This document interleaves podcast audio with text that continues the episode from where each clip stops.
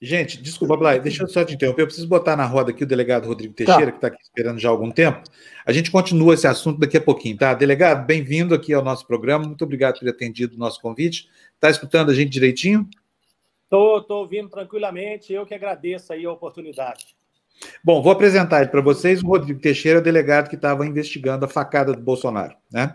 De repente, saiu eu, eu, pelo que eu li na época, eu não me lembro, mas é, você mesmo não entendeu porque que foi sua, o seu afastamento, né? E a, a, segunda questão, você não deveria estar em Brasília hoje para prestar lá um depoimento da, da, sobre esse, esse evento aí da, da enfim, do vazamento do vídeo? Não, do, do, vídeo, porque a relação é a seguinte: o Bolsonaro diz que a Polícia Federal não investigou a facada, que tem alguém por trás do Adélio, essa coisa toda. A Polícia Federal diz que não, que o Bolsonaro não tem razão no que ele está falando, está criando uma, uma narrativa aí. E então, por isso, chamaram o delegado Rodrigo Teixeira para ir depois em Brasília. Mas depois deschamaram, desconvidaram, foi isso, delegado? Aluz, primeiramente, bom dia pela oportunidade. Bom dia. É, quero deixar bem claro aqui que eu estou aqui nesse momento, nessa entrevista, na qualidade de presidente do sindicato dos delegados de. Minas, da Polícia Federal, e diretor da Associação dos Delegados da Polícia Federal em Minas. Ou seja, fui eleito para as duas entidades de classe, o que me deixou muito é, orgulhoso, eleito pelos meus pares, né? Sinal que nós temos uma boa aceitação entre os pares. Então, eu estou nessa qualidade de representante de entidade de classe. Mas, como você falou e tocou no ponto, é, na época do fato né, da facada, em 2018, eu não era eu não era quem presidiu o inquérito, eu era o superintendente em Minas Gerais. Superintendente é o, é o chefe maior no estado, né? E o delegado que presidiu o inquérito é meu xará, chama-se Rodrigo Moraes. Moraes. É, mas hum. como ele ainda está presidindo o inquérito, porque o que, que aconteceu? Com a facada, instaurou-se um primeiro inquérito para apurar o momento do flagrante, né? Para apurar ali quem estava atuando naquele momento. Isso, como ficou público e notório, foi é, mostrado na imprensa como um todo, é, o, o, cidadão Adélio agiu sozinho naquele momento, né? Então, o, o, que, o que, que foi feito? Isso a Polícia Federal faz em todos os procedimentos é, de envergadura e todos os grandes procedimentos da Polícia Federal, por exemplo, no caso da Lava Jato, foi feito dessa maneira. O que, que aconteceu então? Instaurou-se um primeiro inquérito, onde se apurou. Adélio estava agindo sozinho naquele ato.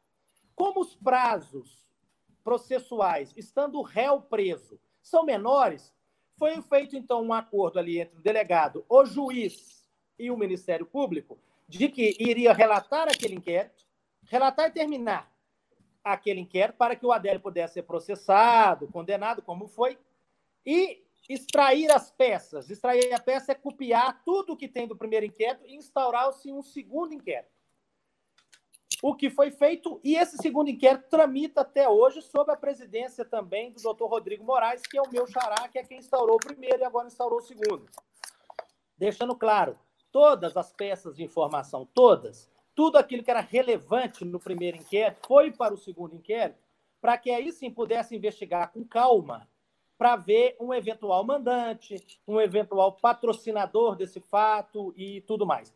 Sobre esse segundo inquérito, né, que é muito provável que vocês tenham alguma dúvida, pergunte. Eu não posso é, falar nada especificamente, pois eu não sou o presidente desse inquérito, desse segundo inquérito. O que eu posso afirmar como presidente de entidade de classe e sem absoluta dúvida é que as investigações estão ocorrendo da maneira como sempre ocorre o padrão da Polícia Federal: extrema qualidade, isenção, máxima de dedicação e tudo isso. E outra coisa que eu posso acrescentar, isso aí não sou eu que estou falando, mas eu vi no depoimento do ex-diretor-geral Maurício Valeixo e até do ex-ministro Moro, é que esse segundo inquérito foi apresentado à vítima no caso, o presidente Jair Bolsonaro.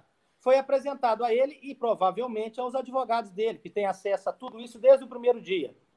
E, segundo, aí não sou eu, segundo o depoimento do ex-diretor Maurício Valeixo, não houve crítica quando foi apresentado esse segundo inquérito, não houve crítica a nenhuma forma de trabalhar. E se tivesse alguma crítica, essa crítica, o caminho adequado não é a imprensa. E aqui não estou criticando a imprensa, a imprensa faz um trabalho relevantíssimo no regime democrático. Mas o caminho adequado, em se havendo algum problema em algum inquérito, não só este, como qualquer outro, o caminho adequado é procurar o Poder Judiciário, o Ministério Público e a Corregedoria da Polícia Federal, no caso. o que também não ocorreu. Pelo contrário, nós temos informação até da imprensa que o Ministério Público Federal, é, que acompanhou esse procedimento, o elogiou muito, diga-se de passagem, e disse que é o padrão do trabalho da Polícia Federal. Então, essa é a verdade dos fatos.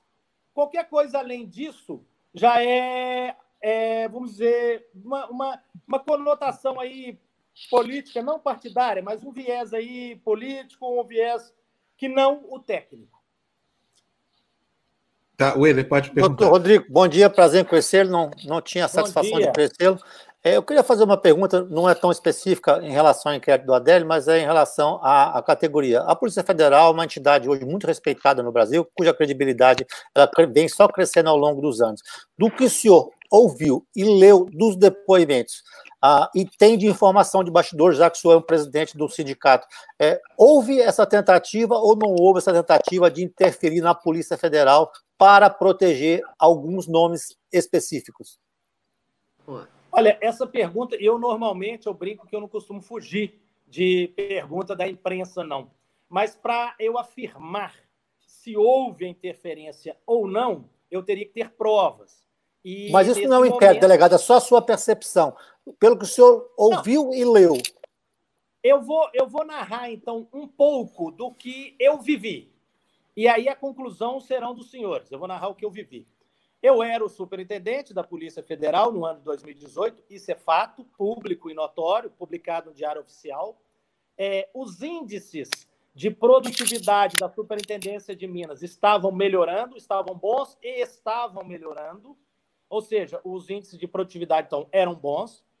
É, o ambiente de trabalho bom, portanto que eu fui eleito presidente da associação e do sindicato dos delegados, ou seja, meus pares é, tanto votaram em mim para a entidade de classe.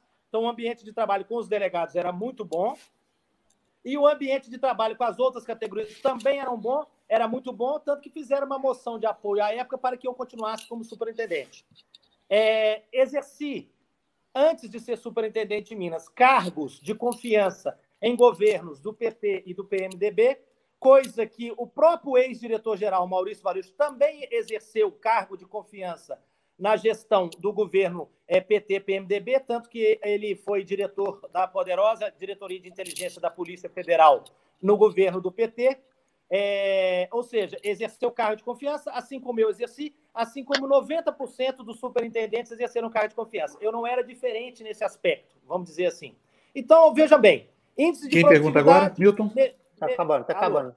Pode continuar. Tá. Índice de produtividade melhorando é, índice de produtividade melhorando, ambiente de trabalho bom, nada relevante, a não ser o fato de eu ter defendido o delegado e a equipe que presidia esse inquérito da questão do Adélio quando ele foi atacado, agredido em redes sociais, em redes sociais por seguidores do então candidato é, Jair. Então, é, e, e o que, que aconteceu posteriormente? No dia 10 de janeiro de 2019, eu fui informado pelo então diretor-geral Maurício Valeixo que eu seria exonerado. Então, eu fui exonerado por um telefonema no dia 10 de janeiro. Não exonerado, informado, porque a exoneração veio publicada no Diário Oficial no dia 29 de janeiro. E eu fui o superintendente que foi exonerado mais rápido, vamos dizer assim, no Brasil, naquele ano. Não estou aqui criticando, estou, estou dando os fatos. Fato é também que a gente sabe que diretor-geral pode exonerar superintendente. O que me causou espécie à época, é, e ainda causa até hoje, é que eu não fui informado do motivo e a agilidade desse procedimento. Ponto. Não estou aqui dizendo que houve interferência ou que ele atendeu a pedido de alguém. Estou dizendo que ocorreu dessa maneira, o que não é muito usual. Essa é a verdade. Aí a conclusão fica por conta dos senhores aí. Isso, Eu, é, isso, isso, isso, me leva, é, delegado, a, a, uma pergunta muito simples. É, até que ponto a Polícia Federal é um, um organismo independente do poder político ou não? Vou, vou, responder ao senhor com muita tranquilidade essa pergunta. A Polícia Federal hoje, quando falam que ela tem autonomia, ela tem uma autonomia moral. O que é autonomia moral? É até uma palavra que nós cunhamos aqui em Minas. Autonomia moral é porque o nosso quadro funcional, e aqui eu não estou jogando confete na instituição, não, mas é a verdade, a opinião pública vê isso, a imprensa acompanha isso. O nosso quadro funcional, delegados, agentes, peritos, é extremamente qualificado e sério. Aqui a gente comenta que na Polícia Federal a laranja podre, ela não cresce. Nós tiramos da casa. O quadro é muito bom. Então, nós temos essa formação moral, essa autonomia moral. Mas, legalmente falando, nós somos uma instituição frágil, sim. Essa que é a verdade. Extremamente frágil. Ah, foi apenas com uma legislação de 2014 é que nós conseguimos que o diretor-geral da Polícia Federal fosse obrigatoriamente um delegado da última classe da carreira. Hoje, se não fosse essa lei, poderia ser até uma pessoa de fora da casa. A Polícia Federal, e isso é uma bandeira nossa, das entidades de classe, e eu acho até que da, da sociedade brasileira e da própria imprensa, a Polícia Federal precisa sim de um diretor-geral que tenha mandato. Precisa sim de autonomia. Autonomia não significa cometer arbitrariedades. Autonomia, ela tem uma destinação de recurso para ela que amanhã não pode ser contingenciado. O que é contingenciado? Não pode ser barrado. Porque o que, que acontece? Quando o delegado tem uma investigação, o, o, por falta dessa autonomia, eles tiram o recurso daquela investigação sensível e manda para outro setor, para outra área. Então ele morre, vamos dizer assim, de inanição. E essa falta do mandato é um outro problema gravíssimo, porque a Polícia Federal, toda vez, e podem anotar isso, toda vez que tem uma sucessão do diretor-geral, tem essa novela. Dessa vez foi um pouco mais é, vamos dizer, mais dramático, porque o ex-ministro Moro foi na imprensa e fez aquelas declarações, tanto que virou um inquérito. Mas toda vez. E isso é fruto o quê? Da ausência de um mandato. Nós tivemos, uma, é, num, num período recente, um ex-diretor-geral que ficou seis anos é, no comando. E isso gerou uma, uma situação complicada, porque gera grupos dentro da Polícia Federal. Então, se o grupo não é amigo daquele grupo que está no poder, é, é começa-se o que a gente chama de assassinato de reputação. Começa-se a queimar, a criticar um outro delegado que poderia vir. E, e aqui não estou citando o nome, mas é só a gente analisar o cenário. Não estou defendendo nem criticando nenhum delegado. Estou apenas vendo o cenário. Então, criou-se uma cultura, o que é perversa, que se não for a continuidade daquele grupo, o outro nome que é apresentado é ruim. Tem um, um, alguma peça, tem algum problema. Então, era, tinha que ser a continuidade, fruto da ausência de um mandato.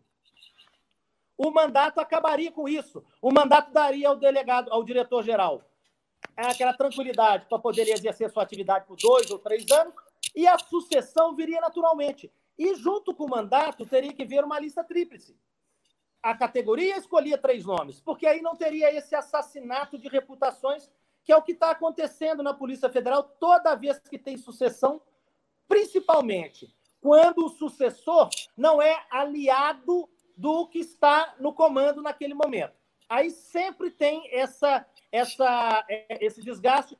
E aqui não estou dizendo que um seja bom, que o outro seja ruim. Aí a gente tem que olhar as pessoas, a história de cada um. Mas essa, essa sucessão movida a assassinato de reputação, se não tiver mandato e lista tríplice, será um dilema da Polícia Federal.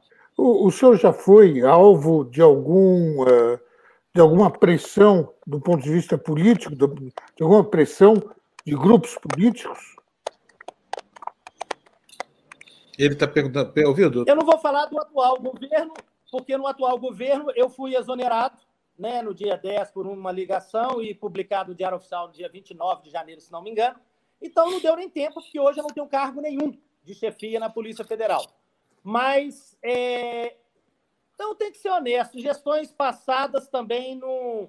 Uma, uma ou outra pessoa faz um comentário ou outro, mas eu não considero isso uma pressão, eu considero isso irrelevante.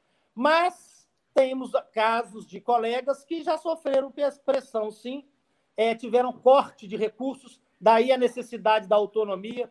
Por exemplo, eu estou com uma operação muito grande, uma operação que tem várias fases. Lá na quarta ou quinta fase, por algum motivo qualquer que atinja algum político, alguma pessoa, algum empresário, é, chega-se a informação que o recurso para aquela operação está é, tá muito recurso para aquela operação e aí eles mandam recurso para outra atividade. Isso acontece sim. Por isso, nós temos que ter a necessidade da autonomia em lei. Não é essa autonomia moral, não, porque essa nós já temos pela envergadura dos homens e mulheres que trabalham na polícia. Mas nós precisamos da autonomia em lei, autonomia e o mandato, para evitar isso. Mas, doutor Rodrigo, eu, eu, penso... eu quero perguntar, eu, eu aqui, ó. Posso Vai, perguntar? Uma aí, pergunta claro. simples e fundamental, doutor Rodrigo. Tudo bem? A internet bem, quer saber, tudo bem? Já há muito tempo, a facada é verdadeira? Aconteceu a facada? Boa, Ju. Olha, foi se instaurado um inquérito para apurar a facada, e tanto que o cidadão Adélio está até condenado.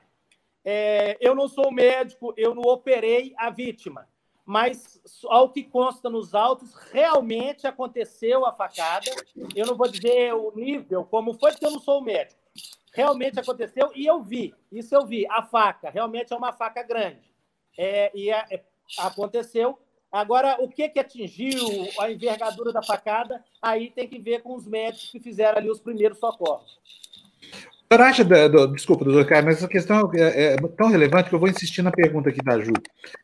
De vez em quando eu sou tentado a acreditar que essa facada não existiu. Tamanha é a inspiração, é, digamos assim, das vozes que sopram na cabeça lá do presidente uma realidade diferente da realidade factual. Então o senhor está falando, não sou médico, não vi, não sei quanto atingiu essa coisa toda. Mas isso coloca uma pulga atrás da orelha da gente de novo. Quem tende a acreditar minimamente em teoria da conspiração acha que o senhor está dizendo que talvez não tenha havido facada. Explica para a gente direitinho, só porque não reste dúvida sobre o assunto. Ou o senhor não é capaz de fazer uma, uma então afirmação deixa eu, eu, vou procurar ser mais didático. O que, uhum. que eu posso falar pelo que eu vi e o que eu presenciei. A imagem propriamente dita da facada, o que eu tenho é que a imprensa tem. Aquele momento ali que o Adélio chega ali no meio da multidão. Ponto. O Adélio, no seu depoimento, confessa que realmente enfiou a faca, que deu a facada. Ele confessa, dizer, alegando ele por motivos que não concordava com, com o presidente, com o candidato, né, etc. e tal. Está lá no depoimento do Adélio também. É, a faca, eu vi a faca. Eu vi a faca. Agora, é, o atendimento, a envergadura, da, da, do, do, a profundidade do corte, todos esses dados, realmente aí eu não tenho como mesmo prestar informação, porque eu não, não tive esse acesso à vítima né, naquele, no momento ali exato do, da facada. Né? Mas o que consta para nós é que existiu aquela facada. Isso Olha, agora. Quanto a mandante, uma... etc. e tal, isso aí está no segundo apuratório. Você então, viu a facada? Você viu a faca ensanguentada? Ah, eu vi a faca, é, não estava muito ensanguentada, mas tinha umas marquinhas de sangue que a perícia fez a perícia. Deu para periciar. Mas não era uma, uma, deu, uma, uma sangueira, assim. Digamos, agora, agora né? vai ficando mais é, difícil, é, né? Faca... Viu o sangue, viu o DNA. Confirmou se o DNA era dele? Mas... O senhor viu, por exemplo, o, o exame de sangue de coronavírus do Bolsonaro? Quase tudo foi periciado nesse episódio. Essa faca é igual ao exame de coronavírus do Bolsonaro? É. é ela tem com seu também, porque não, o pessoal. O problema é o seguinte: o Bolsonaro é mentiroso demais, ele mente que nem sente. Isso acaba fazendo com que ele não. É, é difícil acreditar no presidente que já mentiu mais de mil vezes desde que tomou posse ele mente assim, descaradamente mesmo, né? E não, não, isso não é nenhuma inferência, não estou dando minha opinião, não é nada, é fato, está contabilizado. Todo dia ele vai lá, pelo menos duas vezes, e conta uma, uma bobagem qualquer, né? A última delas foi assim: não falei a palavra Polícia Federal. Eu estava, na verdade, ameaçando demitir o general Heleno, coisa toda. E aí é, é, de uma tristeza ver aqueles generalões todos ali, né, fazendo um esforço retórico, triplo carpado retórico, assim, para poder abarcar é, assim, alguma verossimilhança né, na argumentação do presidente, que está completamente perdido. Agora, quero saber do senhor o seguinte. Ô, ô, Panuso, eu entendo o seu posicionamento, Panuso, e eu posso dizer apenas uma coisa, para não, não estender muito, para não gerar maiores consequências. o que eu digo é o seguinte: o Brasil precisa de uma imprensa livre e que mostre a verdade sempre. Ponto. Para bom entendedor, pingo é letra. Ponto. Muito bom. Eu entendi direitinho o recado do senhor. Conta para nós uma coisa, porque a gente está vendo a Polícia Federal, que é, um, é uma autarquia que a gente respeita bastante. A Polícia Federal saiu do limbo da ditadura quando foi, fez procura, essa coisa toda, e se reabilitou perante a opinião pública. Hoje, não sei se ela é a mais crível ou a segunda mais crível é, instituição, órgão governamental. Então, assim, muito bonito esse trabalho que foi feito de reconstrução da imagem, de profissionalização da PF, né? Foram três décadas aí para chegar a esse conceito maravilhoso que, que vocês têm hoje. Agora, eu quero saber o seguinte: Bolsonaro está dizendo que vocês, aí, você era superintendente da, da, da PF Minas Gerais na época. Bolsonaro está dizendo que o trabalho que vocês fizeram ou foi desonesto ou foi incompetente, que é, é, é disso que se pode, a essa conclusão que se pode chegar da fala dele que esculhamba a equipe que fez a investigação. E eu queria saber de você o que, que de fato aconteceu que justifica tantas vezes a volta a esse assunto pelo presidente da República, que não acaba nunca, ele não aceita, mas também não contesta laudo, não vai, o que foi que, como é que foi a história? Conta para gente, tudo que o senhor sabe, para a gente ver se a gente consegue adotar um lado nessa história aqui. Ô, Panuso, o que eu posso dizer. Vocês estão ouvindo bem? Porque o áudio aqui estamos um ouvindo tá bem. ouvindo bem aí? Estamos, estamos tá. ouvindo sim. O que eu posso dizer, o que eu posso dizer com absoluta tranquilidade é o seguinte: a equipe presidida pelo delegado Rodrigo Moraes, que conduz, conduziu o primeiro inquérito, o que já terminou no flagrante, e o segundo inquérito agora para apurar o eventual mandante, é, trabalha com extrema seriedade, dedicação, padrão Polícia Federal. Quanto a críticas de políticos, eu não vou entrar no mérito, porque cada um na democracia fala o que quiser falar. É, quanto ao acompanhamento do procedimento, desde o primeiro dia, 7 de setembro, a facada foi no dia 6, dia 7 de setembro já havia uma advogada com procuração nos autos é, em nome da vítima, né? não sei se a vítima que contratou, se foi o partido, mas ela estava ali em nome da vítima, acompanhando todo o procedimento. E esses advogados, eu não sei mais se é essa advogada hoje, porque eu já não estou lá mais como superintendente, eu não sei se é ela ou se é outro advogado, mas sempre tiveram acesso a todo o procedimento, a, puderam fazer perguntas, questionamentos, a todo o procedimento, todo momento. E Segundo o depoimento do próprio ex-ministro Moro e do ex-diretor-geral Valeixo, esse procedimento, esse segundo procedimento, esse segundo inquérito, foi mostrado também ao presidente da República ali por volta do mês de abril ou maio. Isso segundo o depoimento do ex-ministro Moro e do ex-diretor Valeixo, porque eu já não sabia mais dessa situação, mas eu li no depoimento deles. E que também não houve crítica por parte da vítima, que viu ali e viu que o trabalho estava sendo bem feito. Agora, daí para frente, os comentários, as críticas, etc., e isso aí é, é, Cada cidadão tem o direito de opinar o que achar mais relevante ou não, aí é de cada um, né? Perfeito. Quem quer perguntar mais? Milton, Cassiana, não? Bom, eu, eu preciso perguntar para o senhor, como é que vocês estão se sentindo diante dessa avalanche de, de críticas aí à equipe que fez isso? né, que, que tocou essa apuração. Existe uma campanha contra vocês na internet, movida pela milícia, que a gente chama de milícia do Carluxo aqui no nosso canal, que, que, que são esses milhares e milhares de robôs infernais aí que ficam enchendo o saco de todo mundo, que eles consideram inimigo, porque adversário não tem, contendor não tem, só tem inimigo no mundo. Então, eu queria saber como é que vocês estão se sentindo em face disso tudo que está acontecendo aí de ruim na vida de vocês. Bem, Panuso, eu, tenho uma, eu sou muito tranquilo em relação a esse aspecto, eu acho que primeiro por duas coisas. Uma, porque eu não tenho rede social. Eu, eu cancelei porque fiquei meio sem paciência, sendo bem honesto. Preciso até retornar, tá? Mas nesse momento eu não tenho. Já tenho um ano e meio. Desde que aconteceu esse episódio, eu já não tenho mais. É, e o que nós fazemos é o seguinte: as críticas vêm, nós extraímos ali a crítica, fazemos uma perícia, não, não da Polícia Federal, tá? Uma, uma perícia por conta nossa, por conta da nossa associação e entramos na justiça. E estamos processando né, cada um desses, dessas pessoas, alguns é, eivados de má fé, outros desprovidos de muito conhecimento. Então, essas pessoas estão sendo processadas. É... E isso aí faz parte, infelizmente, são muitas críticas realmente, passa da casa dos milhões. Não sei se são seres humanos ou robô. Os que são seres humanos e têm CPF é, serão processados como manda a legislação. Muito bom. Agora, deixa eu. Desculpa. Posso? Seres humanos com CPF é ótimo. Delegado. O senhor, o senhor, acredita que, que a Polícia Federal, que o senhor conhece, vai conseguir levar esse caso da facada do Bolsonaro até o final e emitir um, um, uma sentença sobre isso? Sim, só uma correção. A sentença é o Poder Judiciário, né? O, ah, tá. Não, desculpa, desculpa a palavra, a palavra não, não cabia. Mas é, a Polícia Federal é. vai conseguir ir do começo.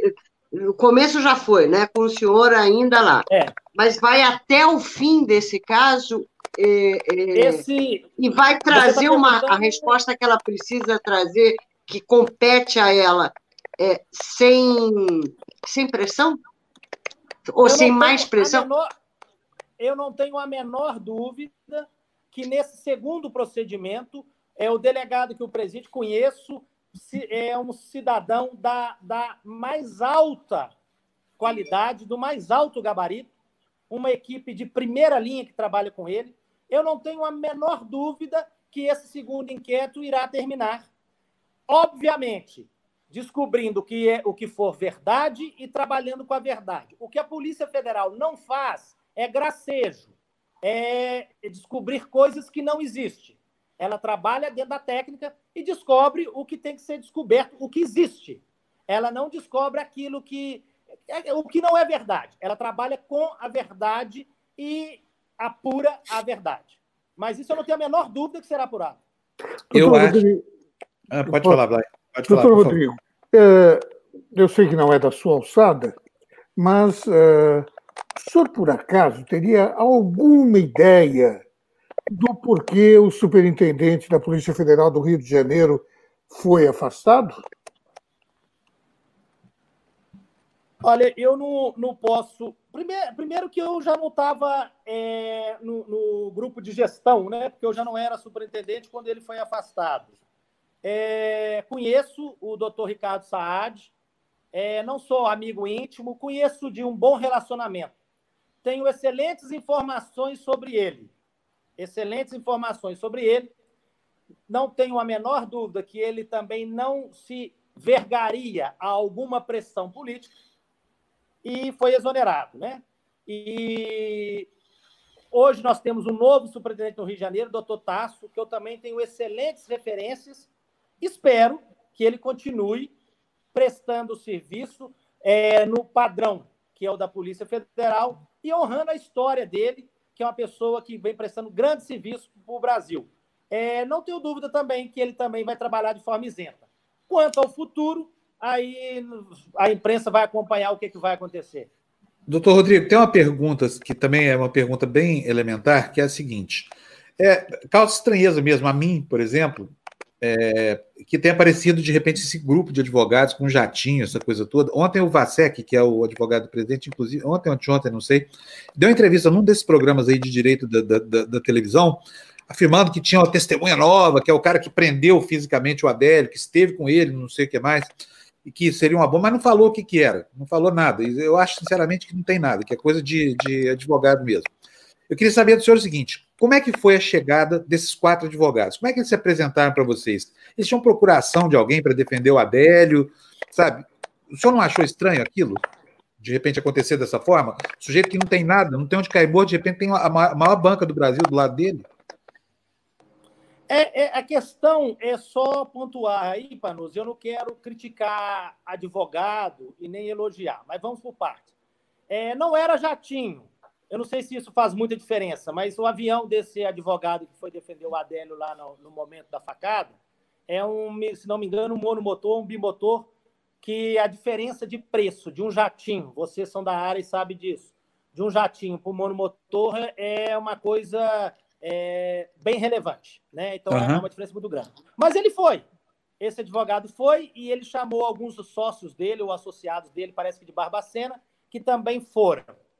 Bom, é, a intenção desse advogado ou desses advogados estarem ali está é, tá nesse segundo apuratório para ver se houve alguém que pagou por isso, que isso é relevante, ou se eles foram também para ter publicidade.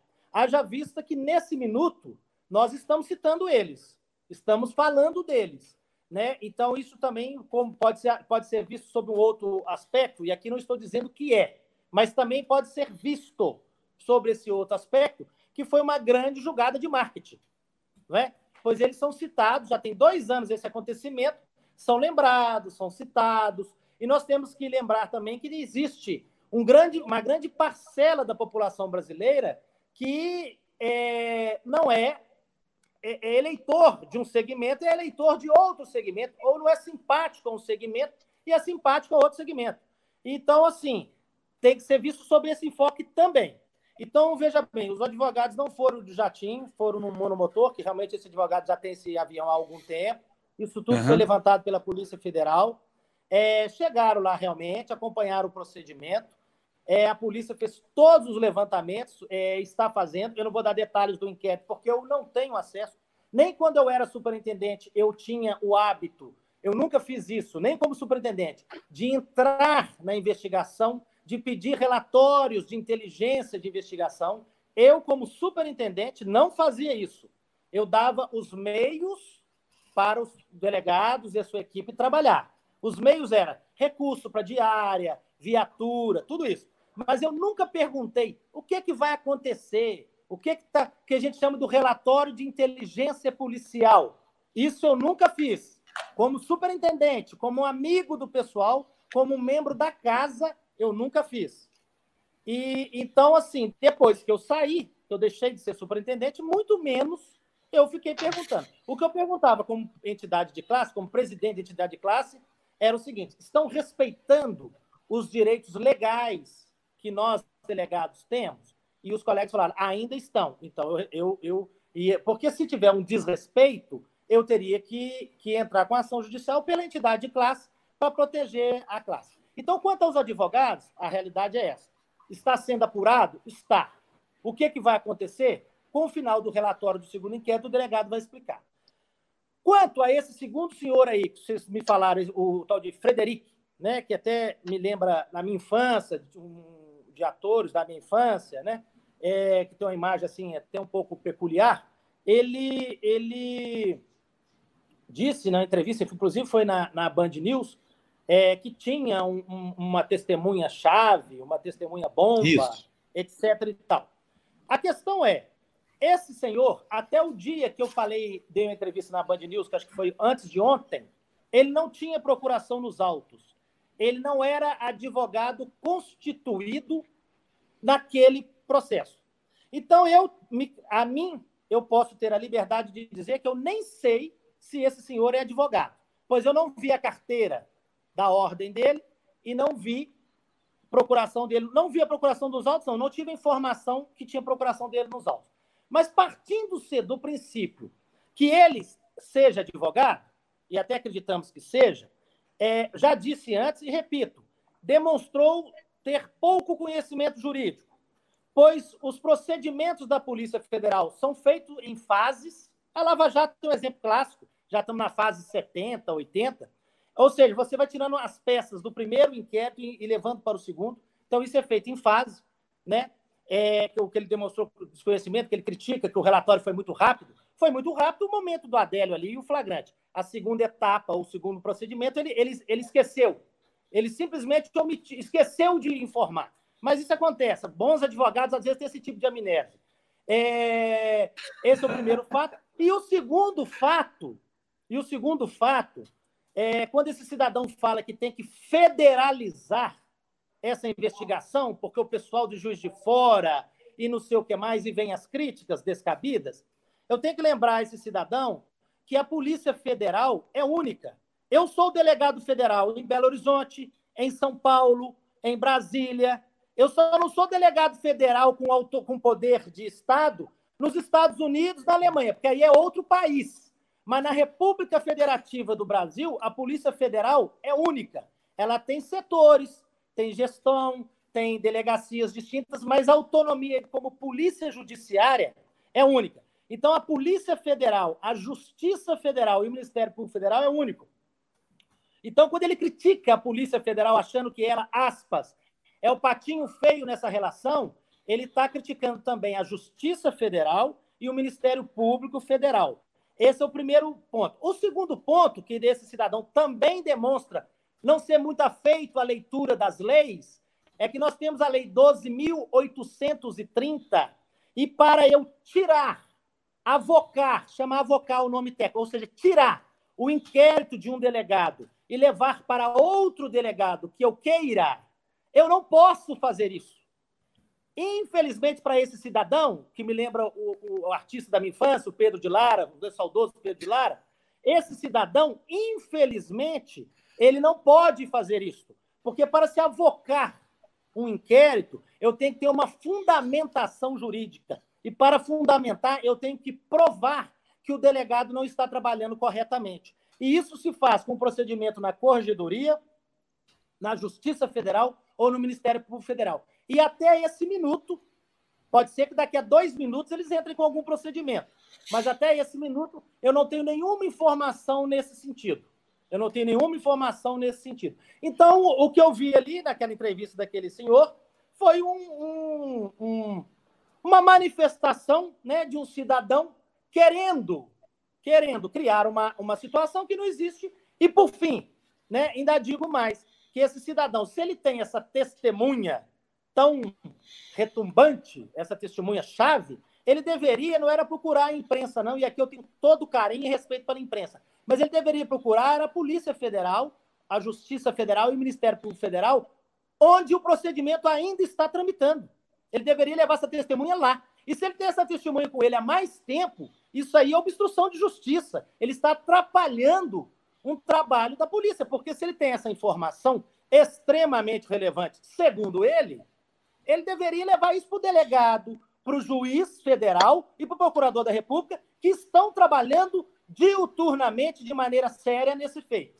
Acho que fui claro, né? Agradeço aí. Foi, foi muito claro, sim. Tá, Nós gostamos muito da sua entrevista aqui, Rodrigo. Eu sei que tem coisas que a gente tem até vontade de dizer, mas não pode, né?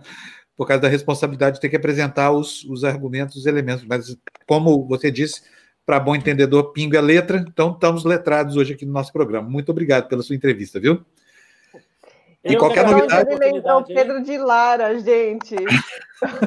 Olha, eu cheguei aqui. Eu, enquanto e você aqui, falava, eu fui. Com todo respeito ao artista Pedro de Lara, Pedro de que eu Lara. muito carinho na minha infância. Com todo respeito ao artista. Uhum. Tá. Não, entendi, não personagem, o, né? Sim. O delegado é fala por parábolas, a gente tem que interpretar o que ele está falando.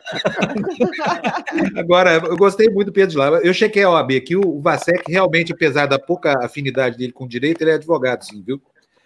Ele é advogado, então, sim. Então, é, é, existe, então ótimo. É. Melhor assim, né? Principalmente lá para o cliente dele. Então, Rodrigo, olha, valeu, muito obrigado, viu? Eu que um agradeço abração. pela oportunidade, estaremos sempre às ordens. Um grande abraço para vocês aí e imprensa livre, independente para um país democrático. Um abraço em todos. Muito bom ouvir isso de um delegado federal. A gente fica aliviado.